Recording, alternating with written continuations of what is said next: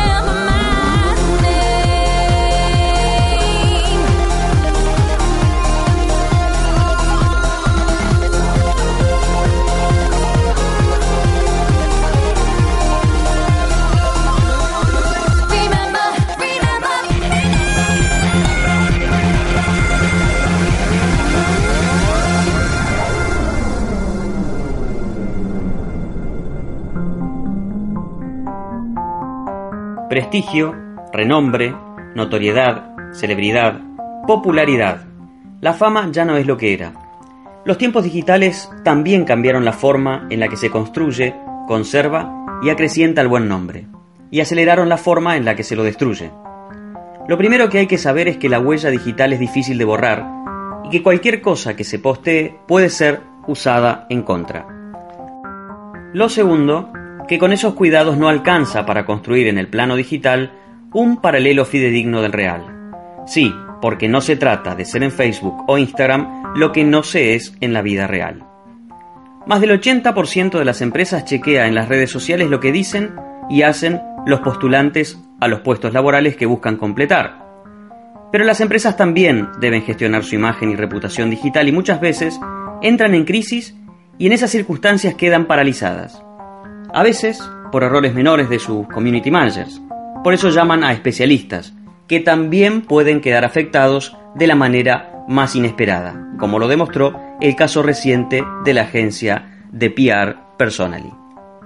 Hay venganzas y hostigamiento en las redes y por eso algunos trabajan en limpiar esas falsedades, en hacer cleaning. Y cuando aquellas macanas fueron reales, entonces se levanta para dejar atrás el pasado la bandera del derecho al olvido, tan discutido en Europa y tan negado en la Argentina. ¿Por qué le dedicamos un programa a la reputación en estos tiempos? Porque estamos experimentando un cambio de paradigma fundamental en nuestra relación con el conocimiento. Estamos pasando de la era de la información a la era de la reputación, en la cual la información solo tiene valor cuando es filtrada, evaluada, jurada y comentada por otros. Visto bajo esta luz, la reputación se ha convertido en un pilar central de la inteligencia colectiva. Y la forma en la que se construye esa autoridad del conocimiento nos hace depender de los juicios inevitablemente parciales de otras personas, la mayoría de las cuales no conocemos. Por eso, ser y parecer van de la mano, y la buena reputación personal, empresarial o política es un tema fundamental. En Twitter e Instagram somos arroba TMT Comunica. En Facebook y YouTube barra TMT Comunica. Espacio Publicitario. Cuando elegís conectarte, hay un mundo de posibilidades para que tu mundo crezca. Elegí compartir, elegí reír, elegí aprender, elegí conocer, elegí soñar, elegí todo. Movistar. Vení a vivir una nueva experiencia con el arte. Talleres con artistas, actividades para chicos, visitas guiadas, recorridos virtuales. Todo esto y mucho más en Montref, el Museo de la Universidad Nacional de 3 de Febrero. Conoce más ingresando a nuestra web montref.edu.ar barra Montref. Si tenemos todas las vacunas, podemos cuidarnos entre todos. Por eso ya está en marcha en toda la provincia nuestro plan anual de vacunación gratuito. Son 18 vacunas en total y es muy importante cumplir con las dosis y refuerzos del calendario. Pedilo en hospitales y centros de salud. Hoy más que nunca, vacunarnos es cuidarnos entre todos. Conoce el centro de vacunación más cercano en gba.gov.ar barra vacunación. Buenos Aires Provincia. Entre todos, podemos más. Hola, soy Martín Bossi y así como yo me adapto todos los días a distintos personajes, Flow se adapta a todos mis días. Porque cuando necesito inspiración, me miro alguna de las 80 series completas que hay en Flow y no more. Sí. Hay días que querés maratonear. Por eso necesitas Flow. Disfruta de más de 80 series completas para ver de principio a fin. Flow, la tele que se adapta a todos tus días. Cablevisión. Consultar términos y condiciones al 0810 122 0200. Fin. Espacio Publicitario. Capítulo 1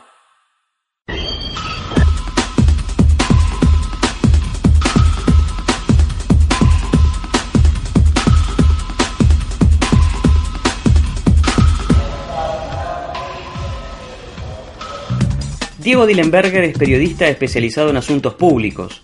Es fundador y director de la revista Imagen y conductor de La Hora de Maquiavelo, dos espacios tradicionales dedicados a la comunicación corporativa y política. Bueno, Diego, ¿cómo cambió eh, en los últimos años con el auge de las redes sociales y un uso mucho más intensivo y universal de, de esas redes eh, la gestión de la reputación pública? Bueno, fundamentalmente se complicó muchísimo porque las redes sociales eh, mm, eliminan la intermediación de los medios, valga la redundancia, con lo cual los que gestionan la comunicación de gobiernos, de empresas y especialmente en una situación de crisis, antiguamente tenían como interlocutores para tratar de mejorar o de salir en mejores condiciones de esa crisis a los periodistas de los medios de comunicación, eh, lo cual de por sí no era una tarea menor, pero era una tarea limitada. Ahora con las redes sociales eh, todos opinan y todos publican su opinión y eso tiene varias implicancias. Primero, eh, la velocidad con la que se producen las cosas que cambió muchísimo. Después, eh, por supuesto, con los medios se podía negociar, digamos, entre comillas, eh, la forma de tratar el tema, incluso hasta la velocidad misma.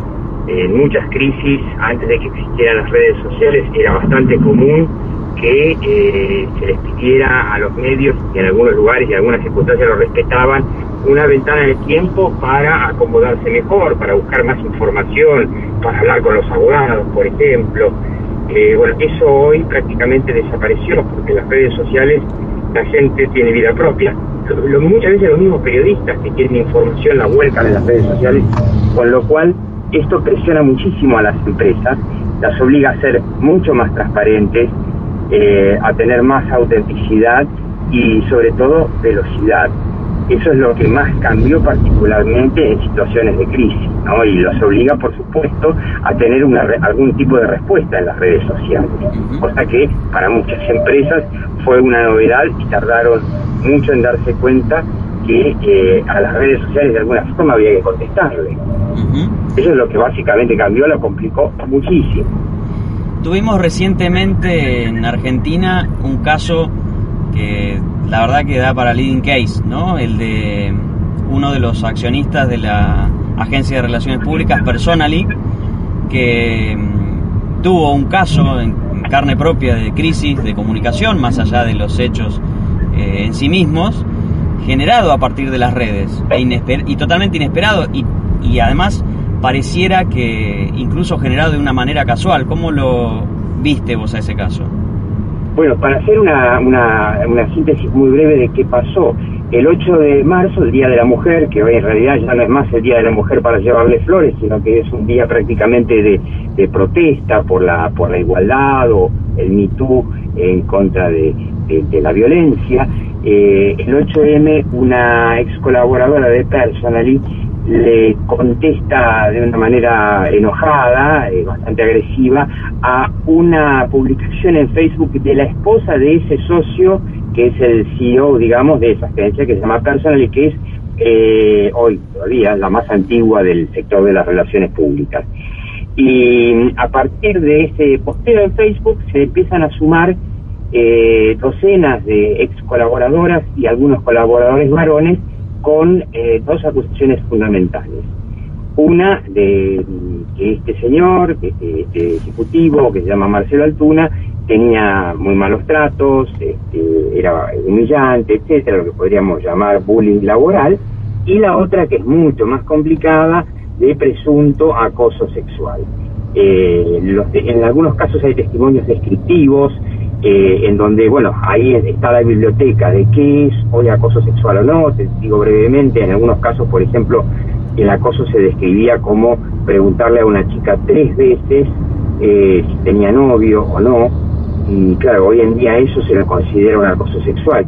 Hace cinco años preguntarle a una chica si tiene novio era una picardía o era visto de otra forma. Hay una resignificación de todo lo que es el, el acoso, el abuso sexual. No había ningún caso ni de intento de violación ni de violación. Bueno, la cuestión es que, como vos lo decías, José, la reputación de esta consultora quedó severamente dañada porque fueron cientos los posteos al final que hubo en Facebook y eh, como dicen los expertos en crisis, las crisis son crisis, en realidad se producen en las redes sociales, pero son crisis cuando saltan a los medios tradicionales y no hubo ningún medio importante que no haya abordado el tema, sobre todo porque eh, fue otro coletazo del Día de la Mujer, ¿no? eso fue básicamente la crisis. Y obviamente que es una consultora eh, que se dedicó durante 30, se dedica desde hace 30 años o más de 30 años a asesorar a clientes multinacionales, fundamentalmente grandes empresas, en cómo, cómo defender su reputación ante crisis. Eh, bueno, y en este caso podemos decir que eh, no fue, o para sintetizarlo, fue más bien un caso de en casa de herrero cuchillo de palo, porque en la crisis han sido lentos, eh, no han sabido contestar en las redes sociales, tardaron mucho en reaccionar y hasta que le encontraron la vuelta a una respuesta eh, se tardó mucho tiempo muy valioso eh, y perdieron varios clientes, tuvieron varias pérdidas de clientes. Así que podemos decir que es un caso realmente de en casa de herrero cuchillo de palo. Digo, hay que reaprender en lo que son las relaciones públicas, la gestión de los asuntos públicos, hay que reaprender lo que se estudió, se fue aprendiendo estos años, también es una disciplina que si bien tiene décadas, tampoco es tan, tan antigua, depende de dónde uno ponga eh, el comienzo, no al menos como la conocemos ahora. Hay que volver a estudiar, los que eh, se dedican a esto tienen que volver a estudiar. Absolutamente, y te voy a dar un ejemplo de una empresa que se manejó muy mal su reputación en la crisis, y es la empresa que fundamentalmente obligó a, las empresas, a los gobiernos, a, repensar eh, su paradigma de comunicación de crisis, y esa fue Facebook. Con la última crisis de Facebook, eh, don Mark Zuckerberg realmente, o los que los ejecutivos de relaciones públicas que lo asesoran, hicieron todo mal. Y la verdad que hoy la imagen de Facebook está severamente dañada, más allá de que eh, la crisis es merecida, por la violación del uso privado de datos que permitió y que consintió durante todos estos años. Pero en la defensa en la crisis, más allá del hecho en sí, fue tan desastrosa como la de Personal. Encontrá el archivo completo de TMT Radio en soundcloud.com barra TMT Comunica. Capítulo 2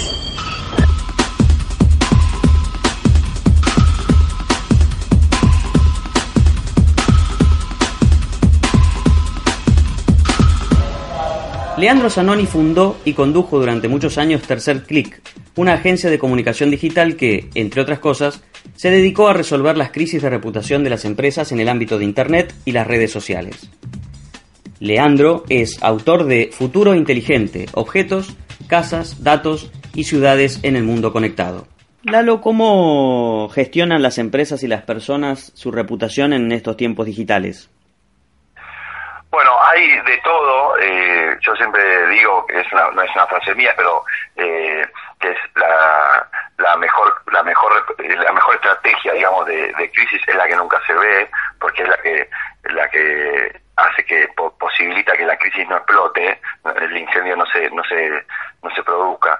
En realidad, las empresas eh, hay, hay de todo. Muchas eh, hacen sus sus estrategias se, basan en las estrategias de comunicación eh, offline y replican e-, ese manual clásico que por ahí lo tienen hace 30 años eh, para el mundo de la reputación digital o las redes sociales o la web. Con lo cual esto es un error porque no tiene casi nada que ver, digamos, eh, eh, los, los, escenarios, ¿no? las, las, las arenas, eh, por un lado de, no sé, un diario, revista o radio eh, o tele, eh, no tiene nada que ver con, con la dinámica de Twitter, de Facebook, de los blogs en su momento, eh, de un sitio web, e incluso de un sitio web informa informativo de un medio tradicional. Entonces, eh, hay, están las empresas que eh, no hacen nada, digamos que no tienen plan, porque por desconocimiento, por pericia, por lo que fuere, eh, están las que hacen algo y las mínimas, las, las muy eh, pocas, eh, te digo que casi contado con los, dedos de la mano, eh, llevan adelante su, sus planes estratégicos eh, frente a reputación o crisis y demás, eh, de, de, la forma correcta, digamos, ¿no? De lo, como, como habría que hacerlo hoy por hoy. Las personas administramos nuestra reputación sí. casi casi en el día a día, en cada una de las conversaciones, en las cosas que decimos, sí. las que decimos en público, las que decimos en privado y trascienden. Eh, y hay, y hay, hay una hay, hay cosas proactivas, ¿no? Uno hace cosas para, para aparecer, para construir su imagen, y por ahí cuestiones defensivas, ¿no? Que, que, que, que, uno decide, por ejemplo, no, no, no callar o eh, callarse o no, o no aparecer. ¿Las empresas son iguales? Sí, sí, yo creo que sí. Las empresas, eh, en lo que es eh, comunicación, yo, siempre las, las, las eh, trato de, de equiparar a, una persona, ¿no? Que tiene emociones, que también tiene eh, su, su parte, si querés, racional, barra técnica, eh, su metodología, su proyecto, sus ideas. Eh, en ese sentido, sí, puede ser parecido y y otros un poquito más complejos también, porque en una organización eh, intervienen muchas personas eh, y tiene que ver con, también con la idea de, de, lo que los públicos, las audiencias tienen sobre esa empresa, esa marca, esa organización, que es intangible y que y que es lo que es, digamos, ¿no? La, la empresa lo puede modificar, pero a largo plazo. Digamos, si, si yo pienso que una marca X eh, no es buena o es dañina con el medio ambiente o no contribuye mucho con, eh, no sé, a su sector o en su reputación, por ejemplo, no sé, como atención al cliente. Eh, eso es así, para mí va a ser así. Ahora, si después la empresa dice no, no es así, lo que fuere, eh, eh, ahí ya hay un choque de, digamos, de, percepción. Y la, que, la percepción que, que vale siempre es la que tiene el público, el usuario, el cliente, los proveedores, toda tu, tu cadena de valor. Ahora, eso, dicho eso, también hay que decir que hoy se confunde mucho una crisis en, social media, digamos, eh, o en los medios sociales, o los medios nuevos, que también pueden ser aplicaciones, Instagram, WhatsApp, lo que, la que se te ocurre, en su momento Snapchat también. Digo, eh, se confunde un poco lo que es una crisis de reputación, una crisis grande, ¿no? Por ejemplo, como la que tiene Facebook hoy por hoy, eh, con un se, con un tweet, digamos, desafortunado, ¿no? Eh, que puede mandar a un community manager de alguna empresa, de alguna marca, que se puede confundir, que se puede equivocar, que puede mandar un tweet equivocado eh, porque era en forma personal y lo manda a través de la cuenta de la empresa, o porque simplemente se equivoca, ¿no? Con, con errores, de, pueden ser de ortografía o pueden ser eh, conceptuales. Eso no, no, no, no es, puede llegar a ser una crisis, sí, pero digo, eh, a priori no es una crisis de por sí, es un pifi, es un tropiezo, es algo, es un error si querés, ¿no? Pero crisis, lo que se llama crisis, eh, que, que tiene que ver con el cambio de estado, con todas las definiciones de crisis de, de un cambio de estado abrupto, que, que eso repercute tanto en los, en los empleados como en el afuera, también repercute en la forma de hacer sus negocios con, con los proveedores, con los clientes, bueno, eh, eso sí es una crisis. Pero en las redes sociales hay más errores, me parece, en el día a día, ¿no? que, que otra cosa que, que para entenderlo, digamos, es, clave para, para solucionarlo, digamos, entender esto es clave para, para ver qué hacer, porque muchas veces muchos clientes o empresas o, personas me llaman desesperadas, Lalo, tenemos una crisis urgente, acá el community manager se confundió y puso otra cosa, y, y todo es una crisis eso. Claro. Claro. ¿Qué pasa cuando los usuarios en las redes sociales, vos mencionabas atención al cliente, ¿no? Te, te, te, están sacudiendo y logran instalar un tema ¿Cómo, ¿Cómo se responde? ¿Cómo es ese diálogo de una marca con un universo de, por ejemplo, clientes enojados? Sí, bueno, es, complejo, sobre todo nosotros somos expertos en, en, crisis de servicios, ¿no? Todos los servicios que se te ocurren, de la luz, internet, del agua, el gas, lo que fuere, eh, tienen permanentemente este tipo de, crisis porque, eh, digamos, eh, los servicios cuando andan mal, eh, los call centers y, o los, servicios de atención al cliente explotan o no dan abasto. Eh, siempre estamos hablando acá de algo emocional también, de un factor emocional. A mí me cortan la luz o el gas o internet o lo que fuere y yo voy a llamar enojado porque necesito eso urgente o lo que fuere y, y me va a atender otra persona que no tiene absolutamente nada nada eh, de responsabilidad incluso a veces no están en el país, o son call centers tercerizados y, te atiende un colombiano, un venezolano, alguien de afuera, de otro país, y no tiene responsabilidad directa con lo que está pasando, muchas veces no saben qué está pasando. Ahora, yo siempre lo, que aconsejo en este sentido es pensar eh, la, estrategia de comunicación con la absoluta sinceridad posible.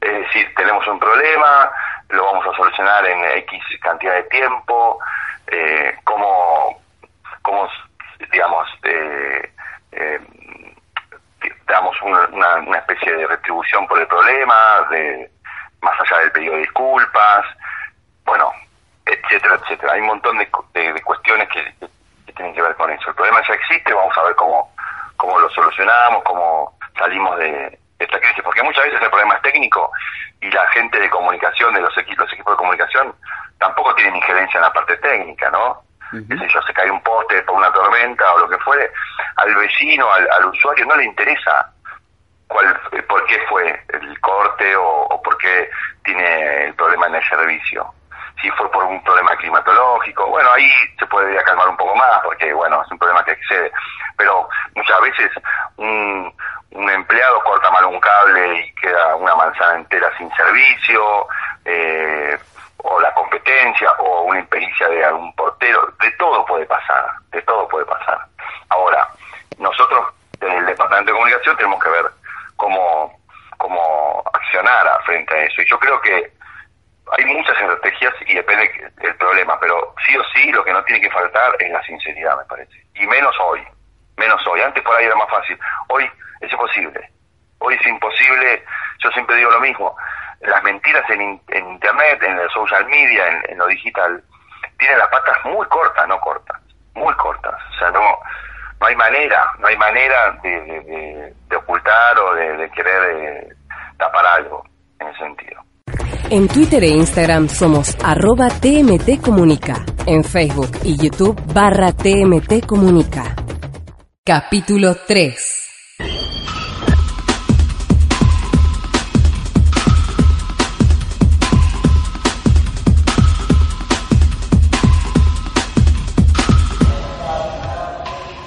Matías Guidini es especialista en mercado laboral y headhunting y coautor del libro Mi trabajo ahora, cómo conseguir empleo.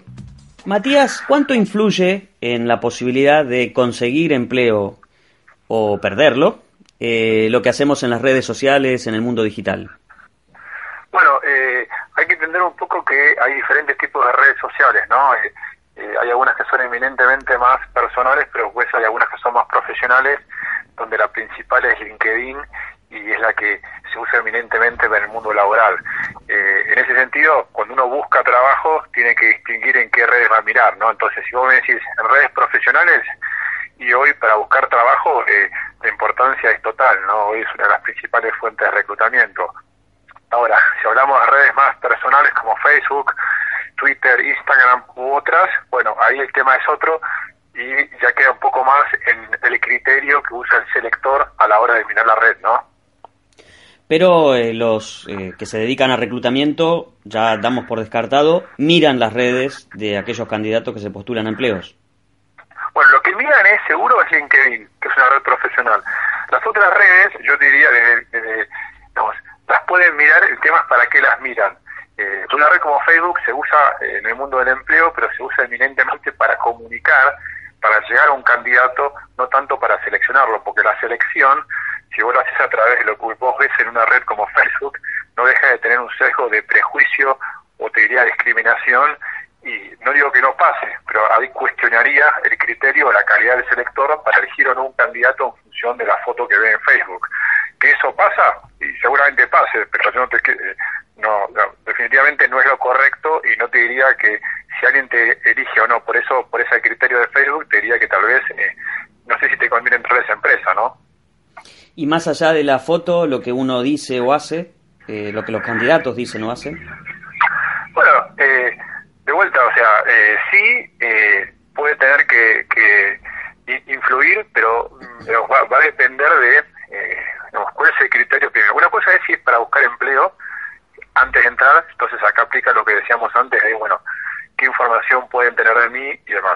Después a veces cuando yo estoy en un trabajo, estoy empleado y mi jefe o mis colegas pueden este, ver lo que yo estoy haciendo en las redes sociales. En ese sentido, bueno, va a depender un poco de la cultura y de los jefes tuyos y qué espacio le dan eh, a tu vida personal y por qué criterios están evaluando tu desempeño. Si vos salís a decir alguna cosa en una red social, hablar de política, sexo, religión, y eso tiene influencia en tu gestión profesional, el problema no es la red social, el problema es el jefe o de la cultura de la empresa donde estás trabajando, porque vos en definitiva en un trabajo, por más que sos una persona obviamente de manera integral, a vos te evalúan por tu desempeño profesional, sea cual fuera tu tus este, deseos personales. Entonces, si a vos, por lo que haces en una red social, te están cuestionando en tu trabajo, yo me cuestionaría si es el trabajo donde tengo que estar, quiero estar. Mencionaste tres casos o tres temas o temáticas. ¿Esas son las más polémicas, las más controvertidas? Y sí, lo que es política, lo que es, lo que puede ser con, como hablábamos antes, religión, eh, sexo, orientación sexual, eh, son las cosas, pero eh, seguramente son las que están más, este, y sobre todo la política en los últimos años, pueden ser eh, más, eh, más, más influyentes del lado personal. Pero, como te decía antes, ¿no? en nuestra experiencia, sinceramente, las redes sociales personales, donde Facebook está a la cabeza, se usan eminentemente o principalmente para llegar a un candidato. Eso sí, es una gran vía de comunicación y sobre todo en gente más joven, porque obviamente hay, una cantidad de usuarios enorme y, es muy amplia la posibilidad de llegar y a veces acceder y, es un medio de comunicación. El error en las redes, en la hora del empleo, es cuando se eh, lleva a una red a hacer un criterio de selección. La selección, eh, vos no la puedes hacer a través de lo que ves, eh, siempre la mejor forma es hacerlo presencial. Vos podés tener una primera preselección telefónicamente, pero vos no podés elegir o dejar de elegir una persona por la foto que pone en Facebook, porque aparte hay otra cosa que es un punto aparte en las redes sociales, la validación de que el perfil que existe en esa red es realmente esa persona. Eh, entonces, hasta te cuestionaría si a veces ese perfil es real o no.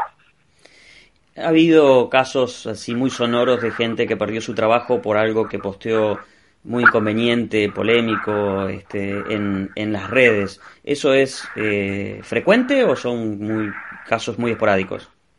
No, yo, eh, yo creo que obviamente pasa, no, no se puede negar la realidad. Eh, después, ciertamente creo que no está bien que uno pierda su trabajo por lo que expresa en la red social. Entonces, yo no creo que sea la general, la general de la, de la ley. Hay todo tipo de empresas en Argentina, hay empresas multinacionales, hay pequeñas, hay medianas, hay más formales, menos informales, y, hay mucha y hay mucha heterogeneidad. Eh, yo creo que, de una redondeando, o sea, uno no, no tiene que ser ingenuo y, y descuidar lo que puede pasar en las redes sociales y el impacto que tiene que tener. Yo creo que no hay que cambiar, uno no tiene que cambiar su forma de ser, su ideología, su orientación por ahí. Creo que tiene que ser cuidadoso, eh, pero no dejar de ser uno mismo y expresar lo que uno tiene que expresar. Y si eso le trae consecuencias en su trabajo, eh, yo seriamente me cuestionaría qué tipo de jefe, qué tipo de empresa estoy trabajando donde no puedo expresarme de manera cauta, prudente, sin insultar en una red social. Eh, ¿Es frecuente que las empresas tengan códigos de buenas prácticas o de conducta para sus empleados en las redes? ¿Hasta dónde pueden las empresas condicionar el uso de las redes de sus empleados? Sí, eh, todas las empresas tienen códigos de conducta, códigos de ética, que originariamente era una pila de, papeles que uno le daba al momento de ingresar, 20 hojas que uno firmaba y no sabía ni qué firmaba. Eh, aquellos que se han ayornado seguramente han incluido dentro de esas normas, que son varias, ¿no? Porque es una organización privada, entiendo, eh, el correo electrónico también, lo que uno puede mandar por correo electrónico y las redes sociales. De todas formas, eso en el trabajo y en el mundo del, futuro del trabajo es algo que, desde mi punto de vista, es, primitivo. O sea, uno puede firmar, puede hacer, y, la empresa seguramente tenga derechos. Digo, las nuevas generaciones no van a aceptar que, eh, porque hay una ley que o, una regla que pone la compañía, yo no puedo hacer una cosa y entonces en ese caso, como te decía, van a dejar esa compañía. Entonces me parece que una empresa que piense que porque uno firma algo no lo van a dejar hacer, eh, tiene un problema mucho mayor que la red social en términos de cómo va a manejar su gente o a sus empleados el día de mañana. Eh, porque no, no es el lugar a donde va el trabajo del futuro, donde hay mucha más flexibilidad, mucha más colaboración, entonces me parece que va a contramano del futuro. Eh, Matías, ¿qué dos o tres consejos fundamentales puedes darnos para tener una buena reputación digital y mantenernos empleables en ese sentido?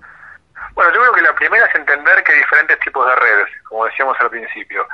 Eh, hay una red que es LinkedIn, que es eminentemente profesional y donde uno puede expresarse y mostrar su perfil profesional de manera amplia, interactuando de diferentes maneras, completando su perfil, eh, aportando notas de interés, y ese es el lugar donde uno puede este, definitivamente tener un perfil para buscar trabajo. Y el resto, mi opinión personal es que uno no tiene que ser uno mismo, porque algunas, algunas veces algunos dicen, bueno, uno puede crear un perfil profesional dentro de Facebook y un perfil personal, lo cual me parece que no tiene sentido.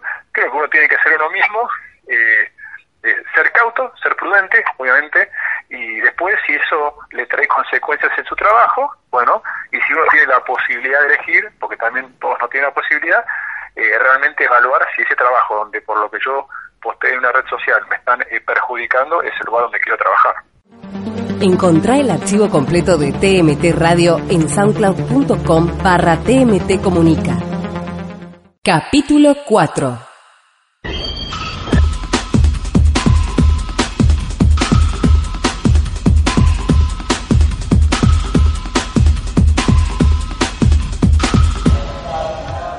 Fernando Tomeo es abogado y conferencista especializado en Derecho de la Tecnología. Es autor del libro Redes Sociales y Tecnologías 2.0. Fernando, ¿se sigue hablando de cleaning para revisar la reputación digital en este tiempo o ya es una definición superada? No, como sí, no, mira, se sigue hablando de cleaning, sí, se sigue hablando de cleaning porque eh, a ver, los casos de reputación en línea o de afectación del honor en reputación en línea se han replicado o se vienen replicando en el tiempo. Entonces, cada vez, digamos, es más la cantidad de gente que ve que su reputación se juega en Internet y como hemos dicho en alguna oportunidad, eh, como Google define eh, en parte la identidad de las personas, porque de alguna manera todos somos lo que Google dice que somos, porque si Google dice cosas buenas de nosotros, la gente interpreta que esas cosas son verdaderas y si dice malas también eh, te diría que el tema del clean digital sigue estando vigente y, cada vez más. ¿no? Eh, esto por lo menos desde el punto de vista profesional y de la práctica profesional. ¿Y cómo funciona? Mira, funciona con técnicas eh, de, o dos puntos, digamos, de, abordar el tema, o dos caminos para abordar el tema. Uno es el camino extrajudicial, que es que, implica no accionar judicialmente, sino primero monitorear, o sea, ver o analizar cuáles son los contenidos que están afectando la reputación de una persona, y luego de hacer ese análisis, eh, tratas de, ponerte en contacto con, el editor del contenido, la fuente del contenido, para tratar de, conversar con él sobre el contenido en particular, si es que realmente el contenido está afectando la reputación de tu cliente, ¿no? Eh, por supuesto con fundamentos lógicos, razonables y honestos y verdaderos, eh, para tratar de remover el contenido de origen. Si uno no puede remover el contenido de origen a través de, la, de, esta técnica, eh, bueno, lamentablemente uno tiene que pasar a, a, lo que es una carta documento o alguna intimación extrajudicial para intentar dar de baja el contenido que, afecte la reputación de tu cliente. Y si no logras el resultado de esa manera tenés que recurrir a la justicia a través de una de lo que nosotros llamamos una medida cautelar es una medida judicial que tiende o que tiene por objeto proteger eh, el derecho afectado que en este caso es el derecho al honor que está protegido en particular por por el nuevo Código Civil y Comercial de la Nación como derecho personalísimo de la gente de todos nosotros usualmente se piensa que quienes protagonizan casos eh, de, afectación de su reputación eh, en Internet son famosos, ¿no? Eh, ¿Esto es así? ¿Son mayormente figuras conocidas o el fenómeno es más extendido de lo que se cree? Mira, creo que tenés de todo. O sea, tenés famosos que, que digamos, salen a ver que, algunas noticias tienen mucha repercusión pública en relación a ellos, pero también tenés muchos profesionales que, que ven afectada su reputación. Yo siempre cuento el caso de una dentista y esto me pasó que, que una paciente había había quedado no había quedado conforme como le había atendido porque le había dolido eh, como le había extraído una muela y bueno después esta esta paciente creó unos blogs anónimos para para difamar a la dentista y la dentista eh, se quedó prácticamente sin trabajo y también sin consultorio, porque sus colegas le dijeron que, abandonara el consultorio que compartían, ¿no? Y esta es una profesional común y silvestre como puede ser cualquier periodista, un abogado o lo que sea, ¿no? Entonces, hay famosos y no famosos. Hay de todo. Tenés políticos, tenés gente que quiere borrar lo imborrable, porque José hay actos que no se van a poder borrar nunca, ni de la memoria colectiva ni de Internet. Un acto de corrupción, un acto de terrorismo, un acto que afecta al interés público, la sensibilidad de la gente. Obviamente eso, eh, no hay cleaning posible para eso, independientemente que yo no lo haría tampoco nunca, pero en particular. Pero sí, eh, hay cleaning para casos como el que te digo de esta, de esta chica o, muchos otros de personas que de alguna manera, o noticias antiguas, viste, gente que de alguna manera cometió, sí, alguna, que yo, un accidente de tránsito hace 20 años y bueno, ya pasaron 20 años, no le pasó nada a la persona accidentada, el seguro pagó, o sea, y siguen apareciendo noticias donde se hablan barbaridades de esa persona. Bueno, esas noticias o esa información es modificable o es limpiable, para decirlo así. Eh, los hechos de interés público, estos que hablábamos, o, tan sensibles, obviamente esos no son modificables y van a permanecer en Internet, te diría, de por vida.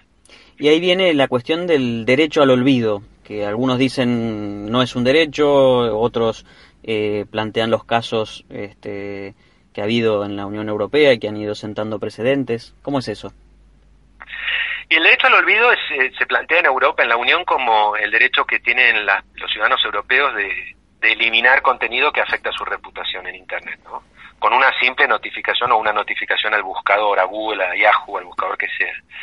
Eh, ese derecho que, como vos decís, está reconocido en la Unión y ahora empieza a regir como ley positiva obligatoria el 25 de mayo próximo, con, la, con el nuevo reglamento de protección de datos personales que es totalmente novedoso, innovativo, que protege la privacidad de la gente, o sea que realmente es un avance para la Unión.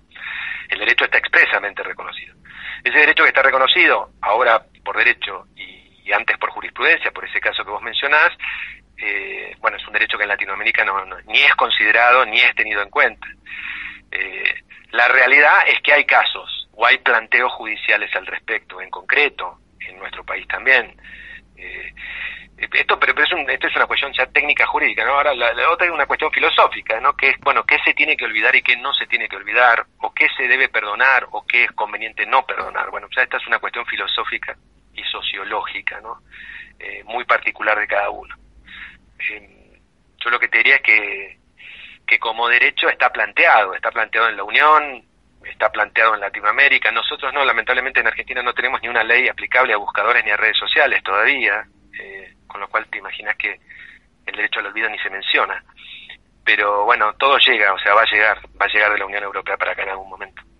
En Argentina sí se está discutiendo desde hace algún tiempo, no con mucha, eh, digamos, con, con, mucha visibilidad pública, pero se está discutiendo una ley que se llama de responsabilidad de los intermediarios, ¿no? Imagino que parte de esa responsabilidad toca estos temas, ¿no? De los que estamos conversando. Bueno, el proyecto, el, sí, diría que el proyecto que aprobó el Senado y que tiene dictamen de diputados, eh, a mi entender, bueno, por el tema del derecho al olvido no lo trata, ni lo menciona. Tampoco menciona la responsabilidad de los intermediarios por, por la difusión de noticias falsas, eh, ni por la difusión de contenidos violentos.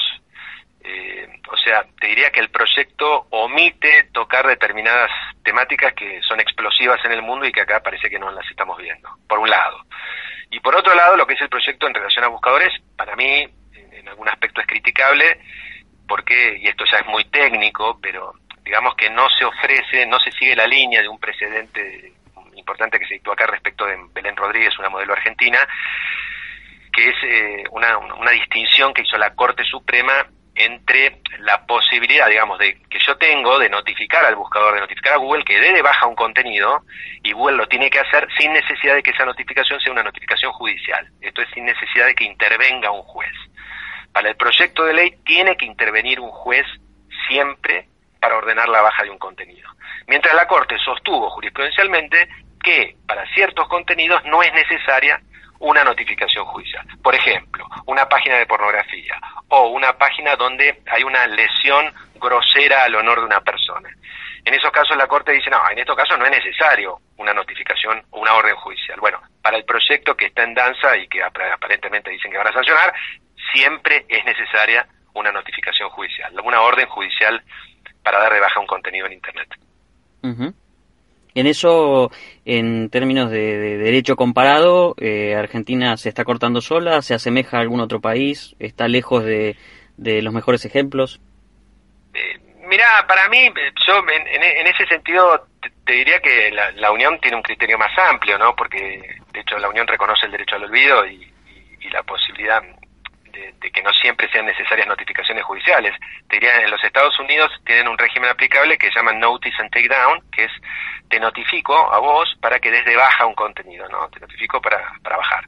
Eh, y este, si bien este, este principio de americano que rige en principio para la propiedad intelectual exclusivamente, eh, la realidad es que en la práctica se aplica para cualquier tipo de contenido, inclusive para los que afectan el honor. Entonces, si vos quizás le mandás una notificación en Los Ángeles a Facebook para que dé de baja una, un posteo que está afectando tu reputación, eh, opera este Notice and Takedown y Facebook te lo da de baja. Eh, o sea, ahí no necesitas una orden judicial, ¿no? en cambio, bueno, aparentemente aquí, si, si vos, si esta ley llegara a ser ley, o este proyecto de ley llegara a ser proyecto de ley, bueno, para, para dar baja vas a necesitar una orden judicial. Y te diría que de eso se van a atar o van a tomar muchos buscadores y hasta las redes sociales van a tomar ese principio con mucha discrecionalidad, ¿no? Y, yo creo que alguna vez lo conversamos, José, el principio siempre el no, es un no. O sea, vos pedís la baja de algo, es no, no, no, no. Y bueno, uno tiene que después a través del diálogo o a través de una acción judicial lograr el sí, pero la política de buscadores y de redes es, negar en base al, al, famoso derecho de libertad de expresión, que es por supuesto es totalmente válido, respetable y que lo tenemos que respetar a rajatablas, pero bajo ese paraguas es siempre un no cuando vos quizás a veces estás pidiendo la baja de un contenido que es groseramente ilegal y que hay que darlo de baja y que no, admite dudas. Espacio Publicitario. Cuando elegís conectarte, hay un mundo de posibilidades para que tu mundo crezca. Elegí compartir, elegí reír, elegí aprender, elegí conocer, elegí soñar, elegí todo. Vení a vivir una nueva experiencia con el arte. Talleres con artistas, actividades para chicos, visitas guiadas, recorridos virtuales. Todo esto y mucho más en Montref, el Museo de la Universidad Nacional de 3 de Febrero. Conoce más ingresando a nuestra web montref.edu.ar barra Montref. Si tenemos todas las vacunas, podemos cuidarnos entre todos. Por eso ya está en marcha en toda la provincia nuestro plan anual de vacunación gratuito. Son 18 vacunas en total y es muy importante cumplir con las dosis y refuerzos del calendario. Pedilo en hospitales y centros de salud. Hoy más que nunca, vacunarnos es cuidarnos entre todos. Conoce el centro de vacunación más cercano en gba.gov.ar barra vacunación. Buenos Aires Provincia. Entre todos, podemos más. Hola, soy Martín Bossi y así como yo me adapto todos los días a distintos personajes, Flow se adapta a todos mis días. Porque cuando necesito inspiración, me miro alguna de las 80 series completas que hay en Flow y Zero Board. Sí. Hay días que querés maratonear. Por eso necesitas Flow. Disfruta de más de 80 series completas para ver de principio a fin. Flow, la tele que se adapta a todos tus días. Cablevisión. Consultar términos y condiciones al 0810 122 200. Fin. Espacio publicitario. Ahora en TMT, Tecno Vintage, tecnología, dispositivos y contenidos que nos trasladan a otros tiempos. A veces, para crear confianza y buena reputación, hay que saber asumirse como se es y no pretender ser otra cosa. Esa fue tal vez la intención del expresidente Fernando de la Rúa cuando aspiraba a llegar a la primera magistratura. Así lo hizo en aquel spot publicitario de hace casi dos décadas, en 1999, con golpe en la mesa incluido. Dicen que soy aburrido. Aburrido. ¿Será que no manejo Ferrari? ¿Será para quienes se divierten mientras hay pobreza? ¿Será para quienes se divierten mientras hay desocupación?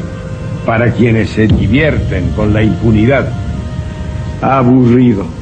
¿Es divertida la desigualdad de la justicia? Es divertido que nos asalten y nos maten en las calles. Es divertida la falta de educación. Yo voy a terminar con esta fiesta para unos pocos. Viene una Argentina distinta. La Argentina del respeto. La Argentina de las reglas claras. La de la dignidad. La del trabajo. Que va a educar a nuestros hijos.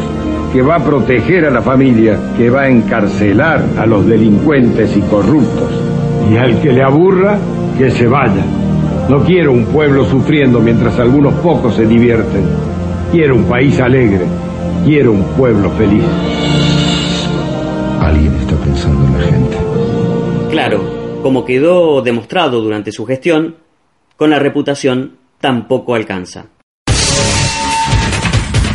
¿Buscas información sobre la convergencia de los medios, la tecnología y las telecomunicaciones? Entra en josecretas.com y mantenete actualizado. Pero si querés enterarte antes, suscríbete a TMT Newsletter, la carta en la que José Cretaz te adelanta en exclusiva lo que viene en la economía, la política y los negocios de la convergencia. Todos los viernes en tu móvil. Y el domingo un encuentro con los principales referentes de los medios, la tecnología y las telecomunicaciones. TMT Conversaciones. Domingos a las 18.30 por Canal Metro o cuando quieras en youtube.com barra TMT Comunica. Si te quedaste con ganas de saber más, aquí te recomendamos algunos lugares donde seguir aprendiendo.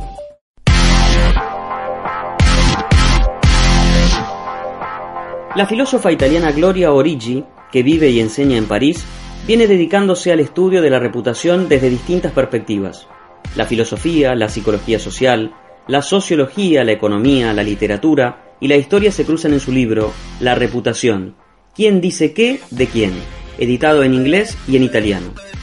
En su obra, Origi examina la influencia de Internet y las redes sociales, así como los innumerables sistemas de clasificación que caracterizan a la sociedad moderna y contribuyen a la creación de reputaciones formales e informales en nuestras relaciones sociales, en los negocios, en la política, en la academia e incluso en el vino. Destaca la importancia de la reputación para el funcionamiento efectivo de la economía y el comercio electrónico. Origi también discute el significado existencial de nuestra obsesión con la reputación, concluyendo que una toma de conciencia de la relación entre nuestra reputación y nuestras acciones nos permite comprender mejor quiénes somos y por qué hacemos lo que hacemos. Entra al buscador, pone Gloria Origi y te aparecerá su libro La Reputazione. Chi dice qué, cosa di chi. TMT Radio es una producción de Sisu SAS. Producción ejecutiva, Joaquín Javier.